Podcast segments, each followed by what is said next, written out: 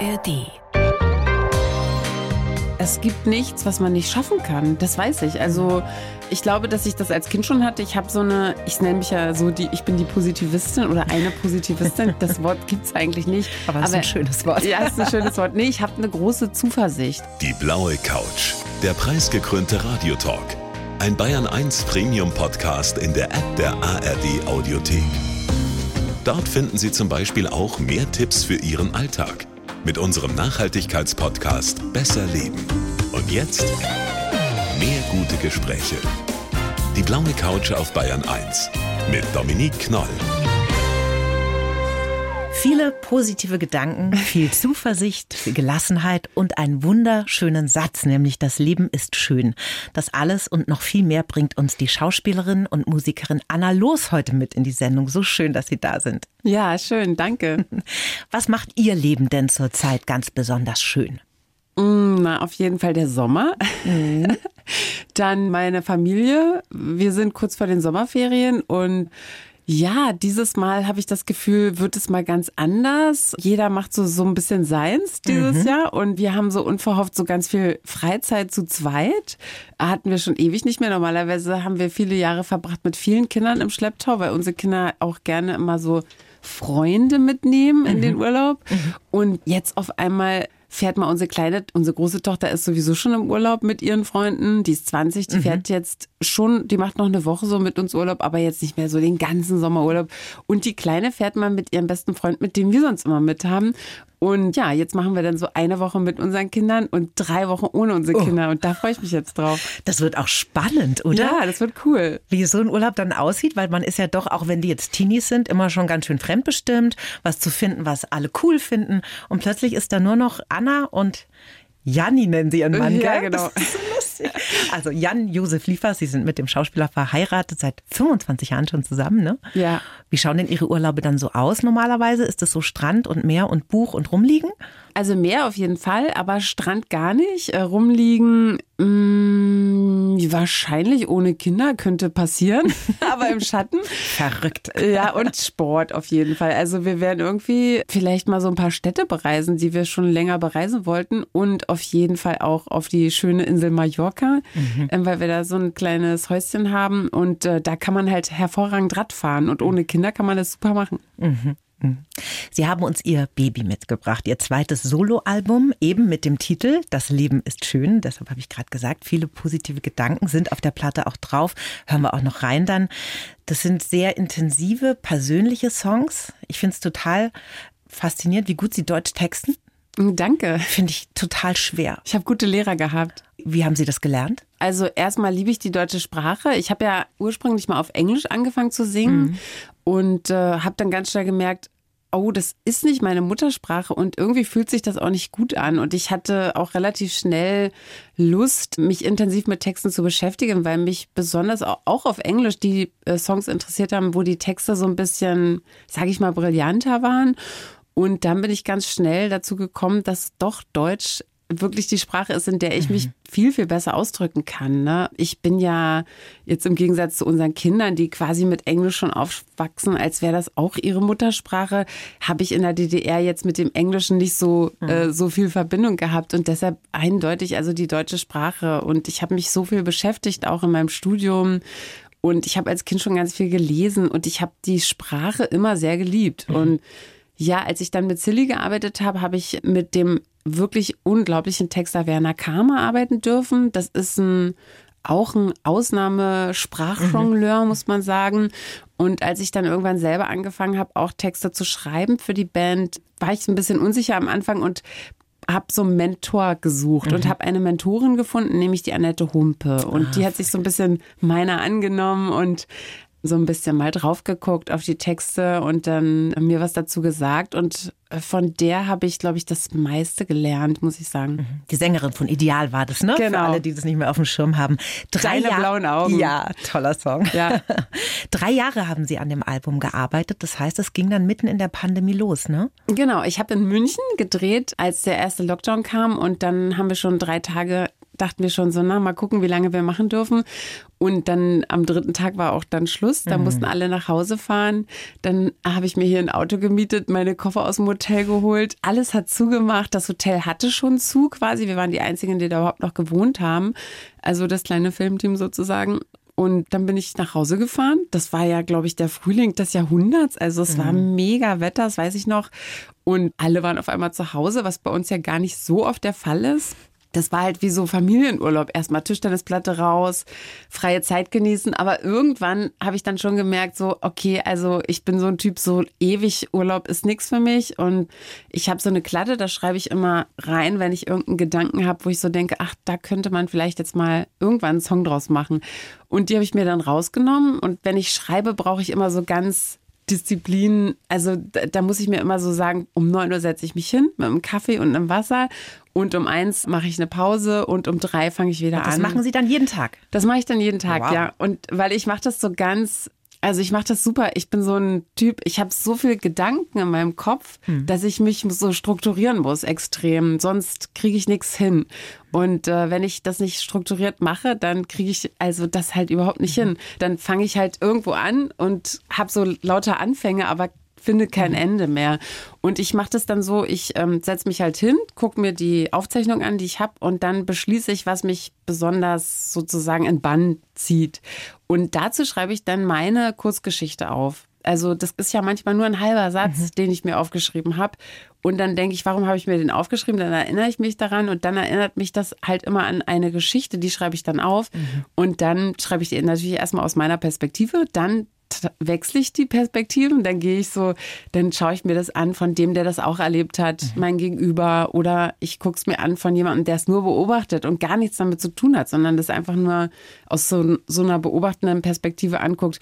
Und dann entscheide ich mich, aus welcher erzähle ich es. Und dann fange ich das an zu komprimieren und mhm. nehme meine wieder so ein bisschen raus, meine persönliche Geschichte, weil ich dann immer denke, dann ist einfach so ein bisschen es muss so Platz bleiben für den Zuhörer und die Zuhörerin, dass sie mit ihren Geschichten mhm. andocken können. Dass sie da auch stattfinden, gefühlt, genau. ne? Ja, ja. Ja, ja, und okay. das, das sieht man dann halt, also wenn man das alles irgendwie, wenn das alles irgendwie aufgegangen ist. Ich hatte jetzt so ein kleines Showcase in Berlin, da mhm. haben wir die Hälfte von dem Album mal live gespielt zum ersten Mal mit meiner Band und es war total spannend. Und wenn man sieht, wie die Leute vor der Bühne, wie die Geschichten auf einmal bei denen ablaufen, mhm. ihre eigenen, dann merkt man so, bingo, das, wir haben es geschafft. Mhm. Also das ist der Beweis, das hat funktioniert. Mhm.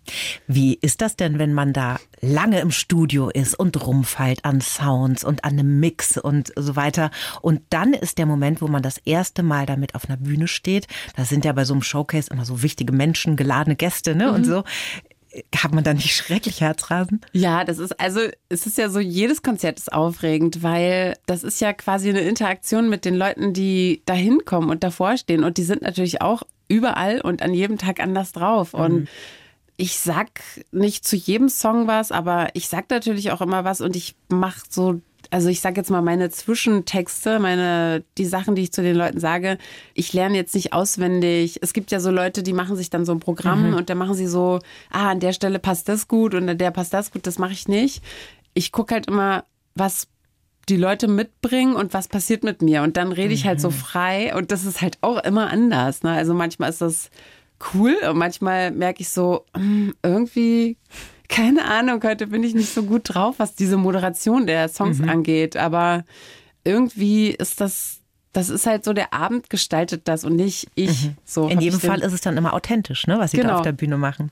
Wir sind ein Jahrgang 1970 und ich habe beim Jahrgang. ja und ich habe beim Hören ihres Albums schon festgestellt, das sind schon ähnliche Themen, ne, die einen mhm. so beschäftigen, so wir um die 50 und dass bei ihnen da auch schon so eine Art Aufbruchstimmung besteht, oder? Ja, das, also ich glaube natürlich, dieses Album hat extrem viel mit meinem Alter zu tun. Das glaube ich mhm. auch. Also das Leben ist schön, ist halt für mich nicht so ein Satz, den ich sage, so weil alles ist Friede, Freude, Eierkuchen, die rosarote Zuckerwattenwolke, durch die mhm. man sich so langsam durchfrisst. Das wäre mir auch zu langweilig. Also ich habe halt in meinem Leben gelernt, dass diese ganzen Steine, die manchmal da vor mich hin plumpsen und mich erstmal zu einer Vollbremsung auch manchmal bringen, ne? Mhm. Und äh, auch teilweise verzweifeln lassen im ersten Moment oder so. Das sind schon immer die Momente gewesen und werden auch in Zukunft die sein, an denen ich mich entwickeln darf als Mensch, ne? Und wo ich sozusagen die Chance habe, ein extremes Stück voranzukommen mhm. in dieser Entwicklung, die ich, also ich bin so ein bisschen entwicklungsfanatisch, würde ich sagen. Und ich habe dann so ein bisschen gelernt, dass diese Momente, obwohl die mich natürlich am Anfang in so einer Bestürzung zurücklassen, dass das schon meine Freunde sind und dass sie für mich zum Leben dazugehören. Das, das ist nicht immer leicht, aber es ist am Ende schön. Mhm. So, ne? Von welcher Art von Problem sprechen wir denn jetzt? Weil ich finde es grundsätzlich eine tolle Haltung, dass mhm. man sagt, okay, da ist ein Stolperstein, schaue ich mir jetzt mal an und schau mal, was ich damit tun kann und wie ich mein Leben lenken kann. Aber es gibt ja auch Situationen, weiß was ich, Verluste, Trauer, schwere Krankheiten. Da ist es ja nicht ganz so einfach. Haben Sie da auch die Fähigkeit, dass Sie sagen, okay, auch daran werde ich wachsen am Ende? Ja, ich glaube schon. Also es ist halt so, es sind halt verschiedene Sachen. Ne? Das betrifft natürlich auch berufliche Sachen, aber vor allem sind das natürlich private mhm. Sachen, also Verluste oder Enttäuschung, Trennung, sowas. Mhm. Ne? Und ich glaube, also natürlich gibt es Sachen, die ganz, ganz schlimm sind, aber es gibt nichts, was man nicht schaffen kann. Das weiß ich. Also ich glaube, dass ich das als Kind schon hatte. Ich habe so eine, ich nenne mich ja so die, ich bin die Positivistin oder eine Positivistin. Das Wort gibt es eigentlich nicht. Aber es ist ein schönes Wort. Ja, ist ein schönes Wort. Nee, ich habe, ich würde sagen, ich habe eine große Zuversicht und die hatte ich schon als Kind. Also ich habe schon immer dieses Gefühl, also selbst wenn ich so ganz unten in einem dunklen Loch bin, dann sehe ich so aus dem Augenwinkel so ein kleines Licht irgendwo. Und ich glaube, dass meine Eltern das mit Liebe, sage ich jetzt mal, tatsächlich geschafft haben, in mich reinzupflanzen. So eine Sicherheit der Zuversicht, die habe ich, die habe ich auch immer. Aber manchmal ist sie natürlich weit weg. Das merke ich auch. Ne? Also ich, als ich das Album, als ich angefangen habe zu arbeiten, dachte ich dann irgendwann, ich möchte gerne einen Song schreiben, der für diese dunklen Momente steht. Also mhm. für dieses Gefühl, jetzt geht nichts mehr weiter an dieser Stelle. Und das ist jetzt auch mal okay so. Also man muss ja nicht, nur wenn man sich bewusst darüber geworden ist, dass man sich entwickelt mhm. an dem Problem, muss man ja nicht immer mit so einem Lächeln durch die Gegend laufen und mhm. sagen, ja, irgendwann wird das schon wieder gut. Ich weiß das ganz, ganz sicher, ganz Toxische sicher. Positivität. Ja, genau. Ja, das nervt halt auch. Ja. Also man darf auch mal traurig sein, finde ich. Und man darf auch mal sagen, das ist jetzt ein Moment oder eine Enttäuschung, die mich wirklich zutiefst verletzt. Mhm. Und das muss man auch offen für sich, glaube ich, handhaben. Also das ist wichtig, dass man sich selber dagegenüber ehrlich ist und nicht immer alles übergeht in, mhm. in so einem toxischen Frohsinn. Mhm. Und man muss es aber auch den anderen sagen. Also man muss auch lernen, den Leuten zu sagen, pass auf, das hat mich jetzt extrem verletzt. Also mhm. ich gucke jetzt mal, was das mit mir macht, aber es hat mich jetzt wirklich verletzt. Du hast mich verletzt. Ne? Und das, das ist so ein Lernprozess. Früher habe ich das nicht gemacht. Ich bin früher wie so dicke Elefantenhaut. Ich habe immer gedacht, jeder hat so seine Geschichte. Meine Geschichte war, ich bin stark, äh, nichts haut mich um, mhm. keiner kann mir irgendwas. Und äh, so bin ich halt durch die Welt gegangen. Ne? Mhm. Ne? Und das ist das eine. Und das andere war, dass ich halt immer gedacht habe, oh, warum ist das jetzt so? Warum jetzt mir? Warum passiert das mir? Warum machen die das? Das hat sich schon, ich bin jetzt 52, in meinem Leben geändert. Also ich weiß, ich bin stark, aber ich darf auch schwach sein und ich mhm. darf auch weich sein und ich darf auch empfindlich sein. Das ist okay.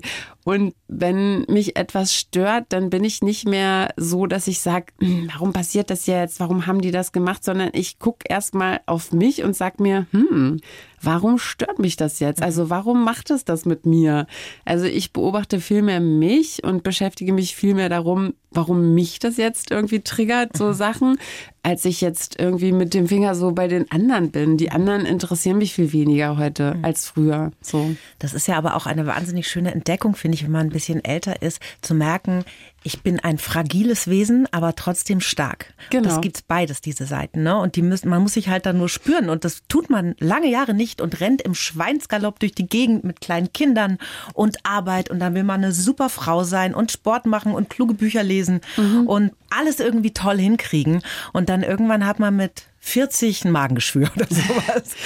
ja, also dieses Leben nach diesem Perfektionismus, ne? Also man muss als Frau man muss das alles hinkriegen mit der Familie, man muss im Job irgendwie abliefern, mhm. man muss aber dazu auch noch gut aussehen und möglichst eloquent und intelligent sein und äh, also ja, ich, ich wollte das auch immer und ich bin da aber auch ganz schön auf so einer Hetzjagd gewesen. Und ich, ich habe das Gefühl, wenn man so unterwegs ist, man hat am Ende, kommt man zu so einem Punkt, wo man gar keine Zeit mehr für sich hat, ne? Und wo man sich auch irgendwie gar nicht mehr so richtig spürt. Also wo man so ein bisschen nur noch auf der Jagd ist, das alles zu erfüllen, was man sich so selber als Selbstbild, also das machen ja gar nicht unbedingt die anderen. Mhm. Man selber ist da ja gut der Motor dafür. Man hat dieses Selbstbild von sich, was man alles können muss und was man alles leisten muss. Und das ist halt Wahnsinn. Und äh, ja, da muss man sich so ein bisschen entspannen. Mhm. Das klingt jetzt vielleicht total bekloppt, aber ich habe das wirklich gemacht. Ich habe einmal in der Woche einen Eintrag in meinem Kalender, da steht Verabredung mit Dominique. Da verabrede ich mich mit mir selber. das ist cool. Und das ist dann ein Abend, wo ich dann nur ich bin. Also und da kann ich dann im Bett liegen und lesen oder allein ins Kino gehen oder so.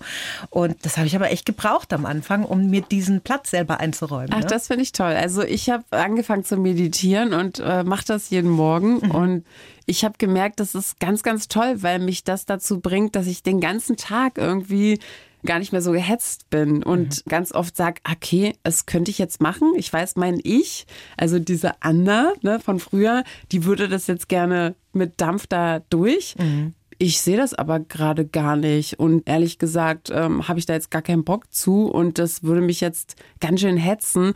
Und wenn ich das schaffe, morgens zu meditieren, schaffe ich das auch zu sagen, schaffe ich heute nicht. Ist mir jetzt zu viel? Muss auch ehrlich gesagt gar nicht sein. Lass ich einfach liegen. Mhm. So, mhm. fertig. Meditieren, das ist ja ein Thema, das liest man ja überall, dass es wahnsinnig hilfreich ist, um einfach nicht so viel Stress im System zu haben und so weiter. Was würden Sie denn Menschen, die sagen, ah, ich will das so gerne machen, aber irgendwie schaffe ich es nicht und äh, ich denke dann immer an was und so weiter. Welchen hm. Tipp würden Sie diesen Menschen denn geben, die damit auch mal anfangen wollen? Ja, dass man nicht das Gefühl haben soll, dass die Meditation bedeutet, dass man jeden Morgen erleuchtet wird und dass man auch, natürlich ist es toll, wenn man eine Stunde Zeit hat zu meditieren, aber hey, das braucht man gar nicht. Also wenn man das jeden Morgen schafft, sich 10 oder 20 Minuten hinzusetzen, also das ist schon ganz, ganz viel wert und es gibt ganz tolle Apps. Man muss das nicht studieren, man mhm. muss auch nicht in Indien einen Workshop belegen wenn man sich da mal ein bisschen reinliest, es gibt tolle Bücher dazu oder ein bisschen damit beschäftigt und sich mal so eine App runterlädt. Ich schlage auch allen vor, die so aus meinem Freundeskreis mit der Meditation anfangen wollen, fang nicht morgens an, sondern fang abends an. Mhm. Also leg dich ins Bett, da musst du dich gar nicht hinsetzen, keinen Sitz lernen oder irgendwas. Ja, ach Quatsch, vergiss das. Leg dich einfach hin und lad dir mal so eine Meditations-App runter und meditier mal in den Schlaf hinein. Und dann wirst du merken, wie cool das ist. Und mhm. dann probier's halt mal morgens. Mhm. Meinetwegen im Liegen, wenn du möchtest. Ja. Also wenn das besser ist für dich. Du, man muss das ja nicht, man kann das auch auf dem Stuhl sitzend machen und so, ne? Ich glaube, das ist ein total wichtiger Tipp, weil ich habe mich da auch immer verknödelt zum Meditieren und dann nach fünf Minuten ist mir alles eingeschlafen, vom Fuß bis zum Oberschenkel. Ja, das, ist, das, das muss man auch nicht machen. nee, wirklich. Aber es, es hilft schon sehr. Also allein sich mal zehn Minuten auf Reset zu drücken, die Gedanken ziehen zu lassen und zu atmen, das ist einfach schon mal ein guter Start in den Tag. Ne? Ja. So, jetzt wollen wir ein bisschen Musik hören. Wir hören jetzt ja. mal in Ihr Album rein. Wir starten mit dem Titelsong, der heißt Das Leben ist schön. Das Leben ist schön, schön.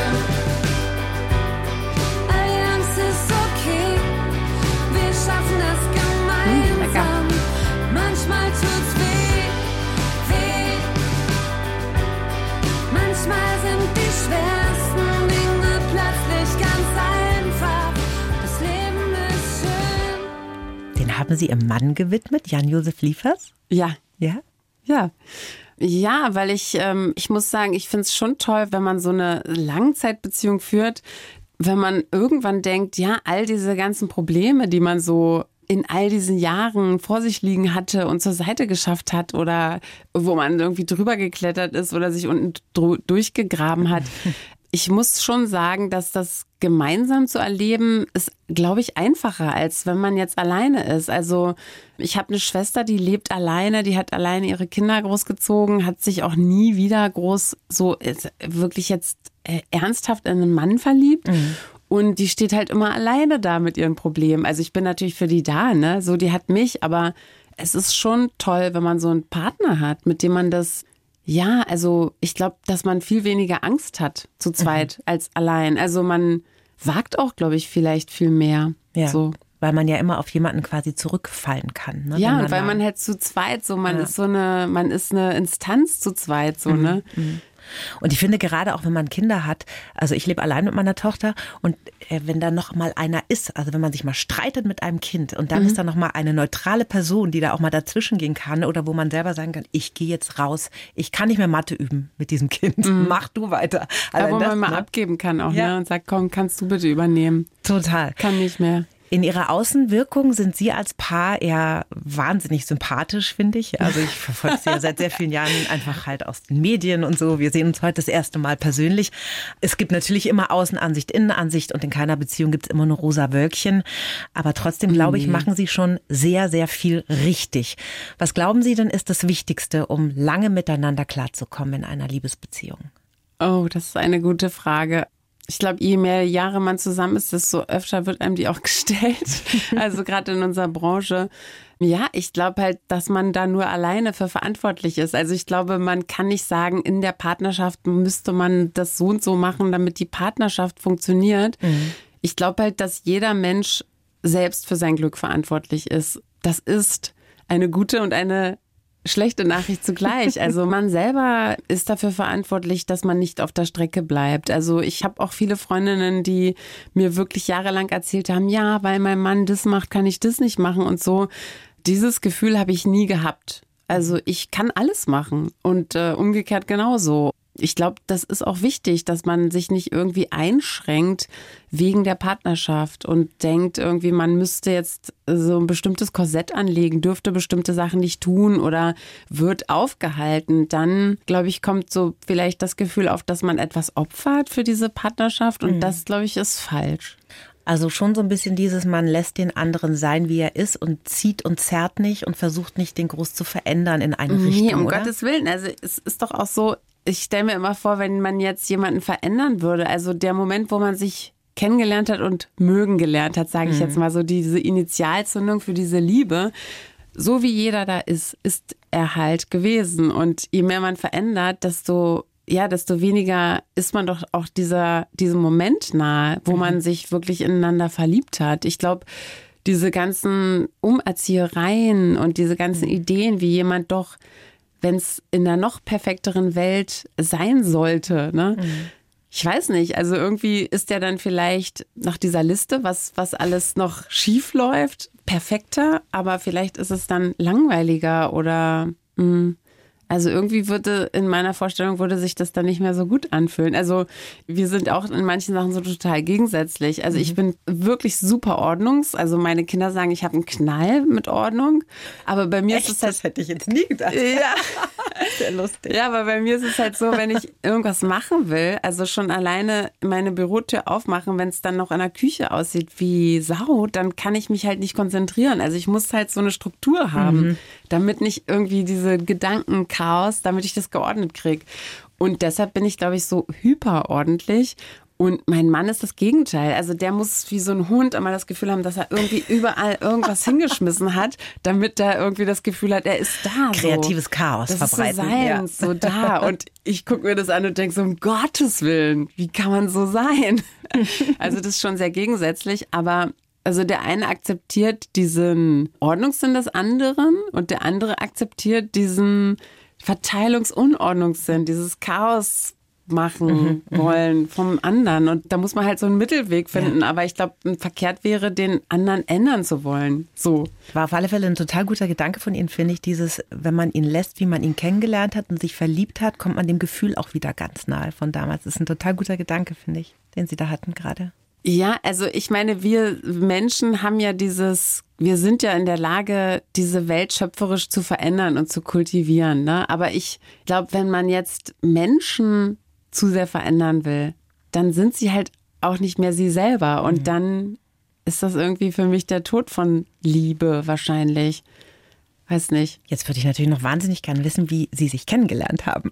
Äh, Wir haben uns kennengelernt bei Proben zu Dreharbeiten. Und zwar haben wir einen Film zusammen gedreht, da mussten wir mit dem Kollegen Jan-Gregor Kremp und Lars Rudolph eine Band spielen, die sich auf der Beerdigung von Lars Rudolph, der sich mit einer Schrotflinte den Kopf weggeschossen hat, wie Kurt Cobain, mhm. die haben sich auf der Beerdigung getroffen und auf dieser Beerdigung beschließen sie, weil ihre Leben sind relativ langweilig geworden, einfach wieder Musik zu machen und dann ja, dann formieren die sich wieder zu einer Drei-Mann-Band und ziehen so über die Dörfer bei Schützenfesten und mhm. spielen. Und der Regisseur Horst Scherber wollte damals, dass das alles live ist im Film. Also, dass mhm. jeder Ton echt gesungen und echt gespielt ist, nichts vorher aufgenommen wird, sondern immer wieder musste das halt live stattfinden. Und dafür mussten wir natürlich ganz schön proben, weil wir mussten ja quasi so tun, als wären wir diese Band. Ihr wart die Band. Okay, wir waren die Band. Und äh, die Geschichte war, dass wir mal etwas hatten. Lovely Rita, das war ich, und Johnny Guitar, das war, das war Janni. Und äh, ja, wir haben uns dann quasi bei dieser Wiederaufnahme dieser Band, haben wir uns dann wieder angenähert quasi quasi. Und ähm, ja, das, das war irgendwie lustig. Da also, haben wir also uns verliebt. Klassisch bei den Dreharbeiten, das ist ja witzig. Na, davor noch eigentlich sogar. ah, okay, okay, sehr schön, da hat es gefunkt. Wie ist denn das eigentlich, weil Ihr Mann ja auch Musiker ist? Wurstelte der so ein bisschen mit an Ihrem Album oder machen Sie das alles für sich? Nein, also ich würde schon sagen, dass wir uns das vorspielen, wenn es dann fertig mhm. ist. Oder auch die Demos. Und weil manche Demos erblicken ja auch gar nicht das Licht der Welt. Also bei mir ist es immer so, ich habe gemerkt, ich schreibe meistens drei Songs, um einen zu bekommen. Also mhm. ich mhm. habe dreimal dasselbe Thema und einer ist dann irgendwie auf dem Punkt. Ich brauche da irgendwie so ein bisschen Strecke, um mich dem mhm. anzunähern, was ich dann wirklich am Ende gut finde. Ich gibt es dann schon dem Janni zu hören und umgekehrt auch. Ja, manchmal braucht man auch so Texthilfen, aber das habe ich, glaube ich, diesmal gar nicht gemacht. Also ich habe das einfach komplett mhm. alleine fertig gemacht. Ich habe mein bester Freund und Produzent Mick Schröder. Das ist jetzt eher jemand, wo ich quasi während der Arbeit immer hingehe mhm. und sag, guck mal hier, das stockt noch. Und der dann mich manchmal auch mit so einem Satz wegschickt, wo ich so sage, okay, ja, das weiß ich jetzt, da weiß ich jetzt, wo ich ansetzen soll.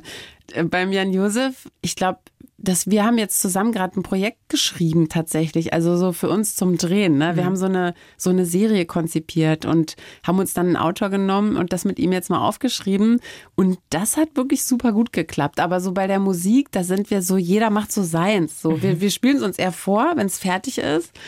Aber während des Prozesses sind wir eigentlich gar nicht so beteiligt. Bei dem nächsten Song, den ich rausgesucht habe, wo wir jetzt mal kurz reinhören, da hat er das Video gemacht bei Mauern, ne? Genau, der hatte so viele Ideen. Also ich habe dann gesagt, ja, und ich hätte gern, also eigentlich soll das so einen roten Faden geben. Und dann hat er so erzählt und das erzählt und das und das könnte man machen und das. Und dann habe ich gesagt, also kannst du doch auch gleich mal Mach die Regie einfach. übernehmen. Hat er dann auch gemacht. Wir hören mal kurz rein. Ich mache einen Schnitt auf dich zu und du versteckst dich. Wir beide bringen viel Geschichte mit.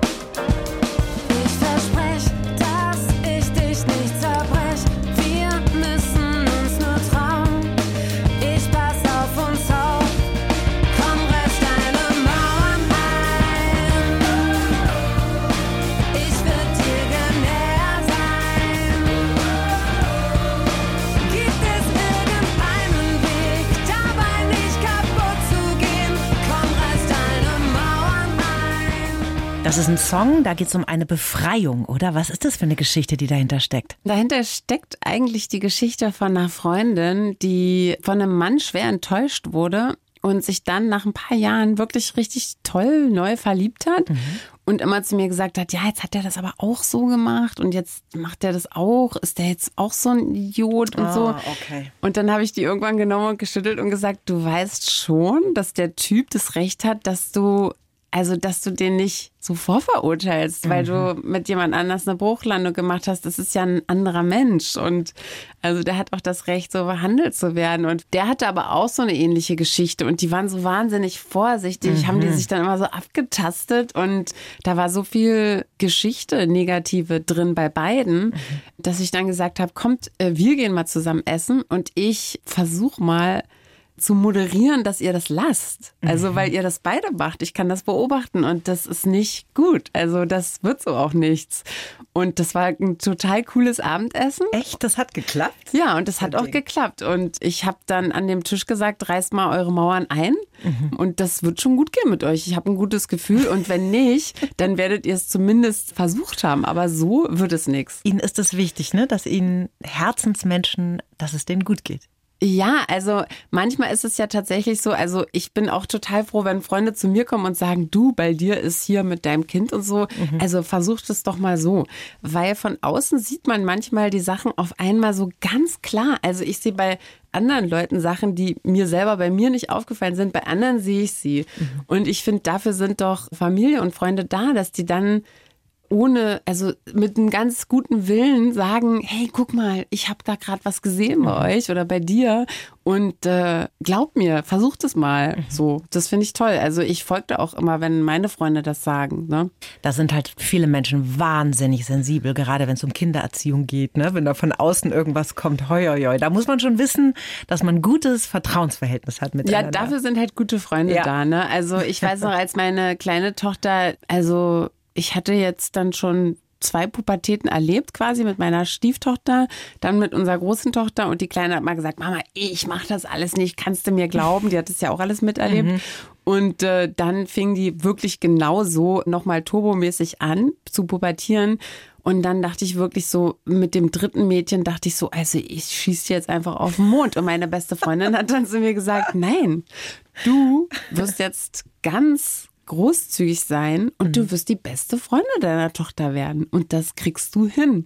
Und dann habe ich gedacht, oh, okay, wie meint sie das? Wie meint sie das? Und dann habe ich aber einfach gedacht, so ja, ich weiß ja, was das heißt eigentlich, ne? Und habe das dann auch wirklich versucht und das war auch der beste Weg. Mhm. Ich finde ja am allerkompliziertesten in diesem Alter ein Gefühl dafür zu entwickeln, wie lange muss man da noch ein bisschen mitsteuern und wo muss man die auch mal ins Leben schubsen? Also wo mhm. müssen die alleine klarkommen? Das finde ich einen unglaublich schweren Prozess. Ging Ihnen das auch so? Ja, weil wir ja als Mütter quasi schon, wenn die Kinder im Bauch sind, sind wir auf einmal mit dieser Verantwortung konfrontiert und müssen quasi die hundertprozentige Verantwortung übernehmen. Und dieses Alter der Pubertät ist ja so ein Zeitpunkt, wo auch uns klar wird, jetzt langsam müssen wir die auch abgeben an diese jetzt jungen Erwachsenen, die jetzt irgendwann dann die Verantwortung für sich selber mhm. übernehmen müssen und sich selber auch orientieren müssen. Ne? Und natürlich können wir die dann immer auch noch also beschützen und wir können sie auch beraten, aber wenn wir sie zu sehr, also wir dürfen sie nicht manipulieren und mhm. so, ne? Und das ist halt, ja, das ist halt so das Schwierige. Das muss man dann halt lernen in dem Alter, finde ich auch. Aushalten, dass sie sich auch mal eine Schramme holen vom Leben. Ne? Genau. Alles nicht so einfach. Ein Song habe ich noch rausgesucht, da möchte ich noch gern reinhören. 100.000 Farben. Du suchst die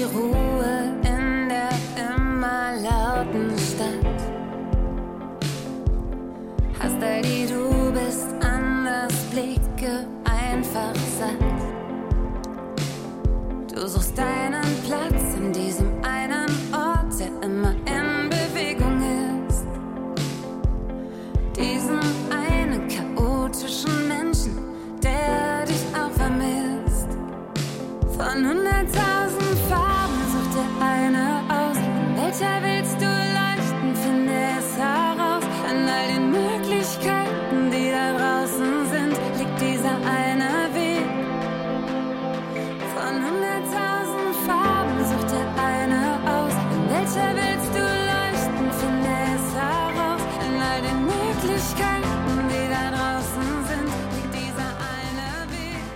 Von 100.000 Farben sucht dir eine aus. In welcher willst du leuchten? Es ist egal, was all die anderen Leute sagen. Also ich könnte mir vorstellen, dass ihre Töchter sie inspiriert haben zu diesem Song. Ja, tatsächlich meine kleine Tochter und ihr bester Freund. Also die sind jetzt in der zehnten Klasse und äh, gehen seit der ersten Klasse zusammen zur Schule. Das heißt, das ist jetzt schon eine zehnjährige Freundschaft, was ja wirklich schon, das sind ja schon ein paar Jahre. Ja, toll. Und äh, mittlerweile sind wir mit den Familien befreundet. Das ist der Junge, mit dem die dieses Jahr mal in Urlaub fährt. Normalerweise ist der oft bei uns mit gewesen. Und ähm, ja, der war immer schon anders. Der hat sich die Nägel lackiert, die Haare gefärbt, die pinken baufreien Tops von meiner Tochter angezogen und so. Und wir leben ja in Berlin und man sollte meinen, das ist jetzt eine weltoffene Stadt, wo die Leute wirklich alles gewohnt sind und gar nicht mehr sich so monieren darüber, dass jemand anders ist als die Norm. Ne? Diese Kinder sitzen wirklich regelmäßig, saßen und sitzen auch immer noch in meiner Küche, weil sie wieder irgendeinen Stress hatten.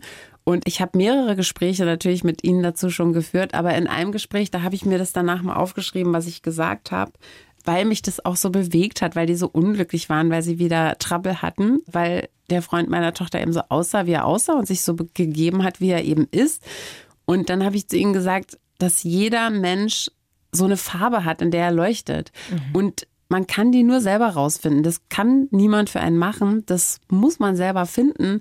Und es gibt Leute, die finden das schon im ganz jungen Alter und es gibt Leute, die brauchen da ein paar Jahre. Aber wenn man die gefunden hat, dann muss man dafür gehen. Dann, das spürt man. Also man spürt, das bin ich. Und das trifft einen zu verschiedenen Zeiten im Leben. Aber wenn man das Gefühl hat, das bin ich, dann braucht man sich nicht von den Leuten unsicher machen lassen oder da muss man sich auch gar nicht schlecht fühlen, weil das ist so und das muss auch so sein und da kann man auch darauf vertrauen, das muss man nicht mehr in Frage stellen und auch das darf man auch von niemandem in Frage stellen lassen. Wenn die Farbe klar ist, in der man leuchtet, dann ist das so. Und ja, aus dieser Begegnung ist quasi dieser Song entstanden. Was war denn Ihre Farbe als Punk-Teenager in der DDR? Ich weiß es nicht.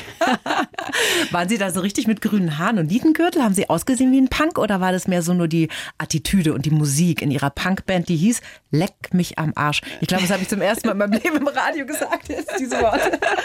Ja, also ich sah auch so ein bisschen so aus. Meine Mutter hat auf jeden Fall immer gesagt, so gehe ich mit dir nicht raus. Ich hatte halt die alte Motorradlederjacke meines Vaters so ein bisschen mit Nieten aufgerüscht und ich hatte tatsächlich eine Leoparden-Leggings, wo ich auch so Nieten reingebaut habe und so. Also schon wild. Schon wild, ja, ja. Und meine Haare sahen auch so aus wie ein bisschen eine Mischung zwischen Cindy Lauper und Susie and the Banshees. Also das, das war schon wild. Und ähm, ich habe viel, wir hatten ja nicht so Haarspray, also ich habe viel Zuckerwasser mit Bier angerührt, damit das alles so hält in Nach den Haaren und so.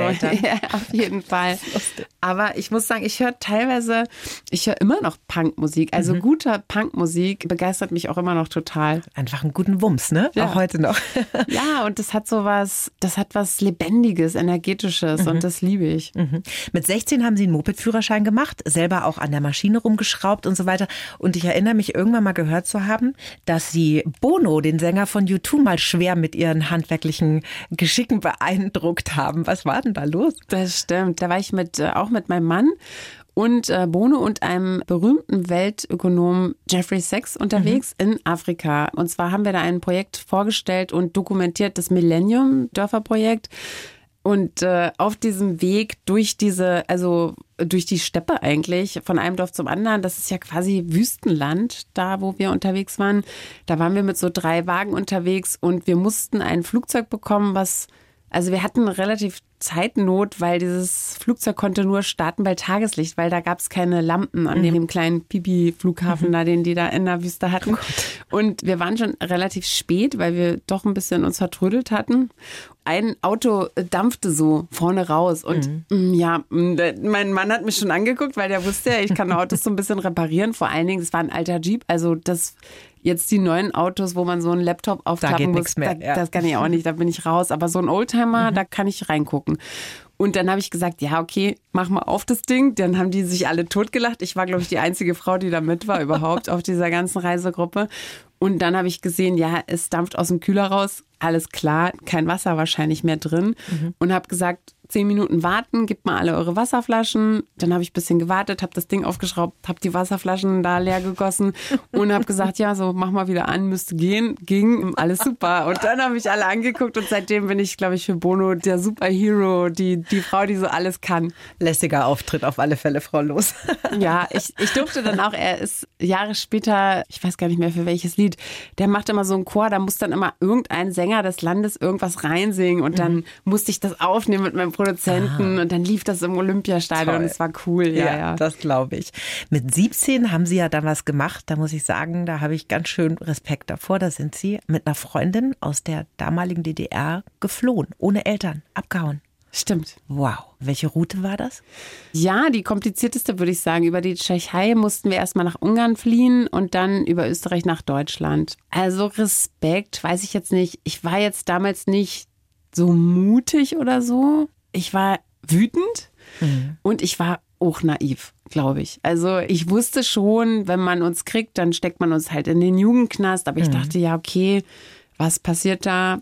Dann sitzen wir da halt und nach zwei Jahren kauft uns der Westen höchstwahrscheinlich frei. Wir sind junge Leute. Und ich hatte da gar keine Angst vor. Ich dachte so, alles nur nicht jetzt Das irgendwie da bleiben und äh, mich so bestimmen lassen. Also da hatte ich halt einfach keine Lust zu. Ich bin schon echt ein Freigeist. Aber das war ja ein zäher Weg, da mussten Sie ja durch die Donau schwimmen, oder? Genau. ohne Boot geschwommen. Genau. Ja, wir hatten noch eine Luftmatratze mit, aber also die haben wir dann an einem Ort aufgeblasen, wo wir dachten, wo wir über die Donau schwimmen können und wo sich herausstellte, dass das gar keine gute Idee ist. Und da mussten wir dann auch ganz schnell weg und da mussten mhm. wir die auch da lassen. Und dann sind wir aber fast 400 Kilometer weiter mhm. an der Donau entlang sozusagen, bis wir dann eine Stelle gefunden haben, wo wir überhaupt drüber konnten. Mhm. Und da war das gar nicht mehr so schlimm. Wie lange schwimmt man da an so einer nicht so breiten Stelle? An einer nicht so breiten Stelle mhm. konnte man quasi fast durchlaufen. Also ah, das war okay. gar nicht viel, musste man gar nicht viel schwimmen. Ah, okay, okay. Ja. Wie war das Ankommen im Westen? Ja, erstmal Aufnahmelager. Das war gewöhnungsbedürftig.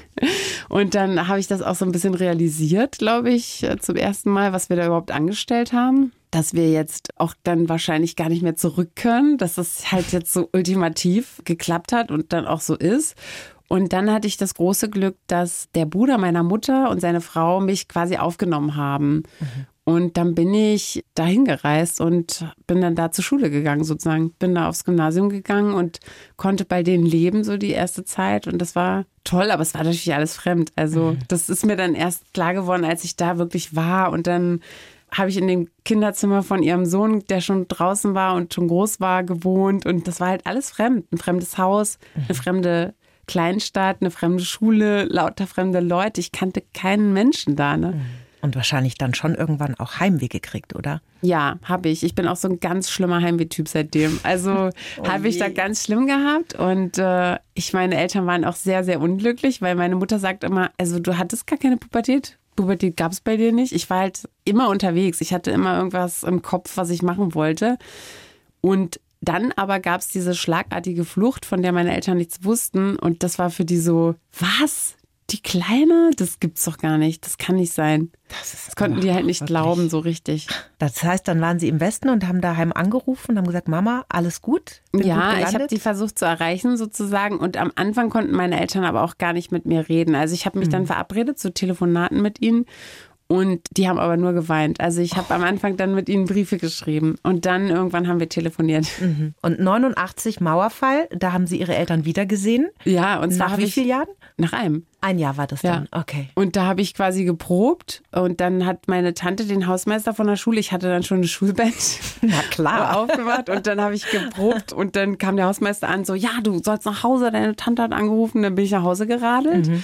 und dann saß sie schon weinend vom Fernseher. Die Mauer ist gefallen, die Mauer ist gefallen und äh, dann haben wir versucht, irgendeinen zu erreichen, meine Schwester, meine Eltern, irgendeinen aus der Verwandtschaft, keiner da. Alle mhm. waren, dann dachte ich, okay, die sind jetzt wahrscheinlich feiern, an die Mauer gefahren gefahren, was weiß ich.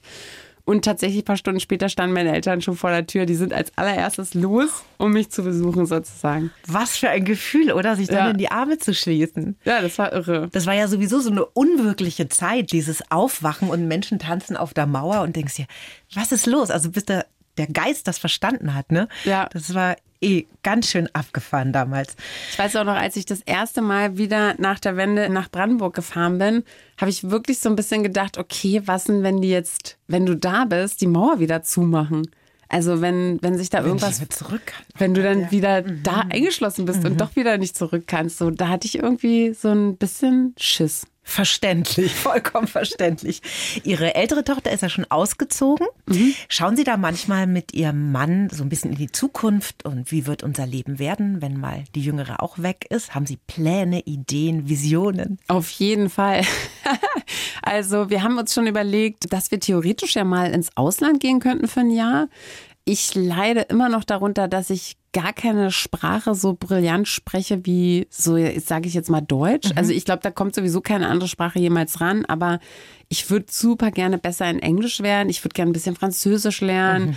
Ich würde auch gerne besseres Spanisch sprechen und so. Und wir haben uns gesagt, Mensch, das wäre doch die Gelegenheit, mal ein Jahr irgendwo anders zu wohnen oder vielleicht zwei oder ein Jahr da und ein Jahr da. Also das gibt so viel, was ich kennenlernen möchte und ähm, wo ich auch gerne mal wäre, so eine Zeit, um mal zu verstehen, wie lebt sich das da überhaupt, wie ist das da überhaupt und ja, sowas können wir uns vorstellen. Oder einfach mal morgens immer ausschlafen. Das wäre auch toll. Das können Sie doch gar nicht wegen Ihrer Hunde, oder? Stimmt. Aber die kann man ja umerziehen. Dann geht man einfach sehr spät nochmal mit ihnen und dann müssen die halt mit ausschlafen. Letzte Gassi-Runde früh um drei. oh, um Gottes Willen. Zum Schluss, Frau Los, eine Frage, die ich jedem Gast stelle. Was würden Sie im 20-jährigen Ich aus heutiger Sicht gerne sagen? Entspann dich. Mehr muss man nicht sagen, ne? Vielen Dank, dass Sie heute bei uns waren. Das Leben ist schön, so heißt Ihr aktuelles Album. Kann ich allen Hörerinnen und Hörern sehr ans Herz legen. Da kriegt man gute Laune von. Vielen Dank fürs Gespräch. Danke auch. Vielen Dank. Die Bayern 1 Premium Podcasts. Zu jeder Zeit, an jedem Ort. In der App der ARD Audiothek und auf bayern1.de. Bayern 1 gehört ins Leben.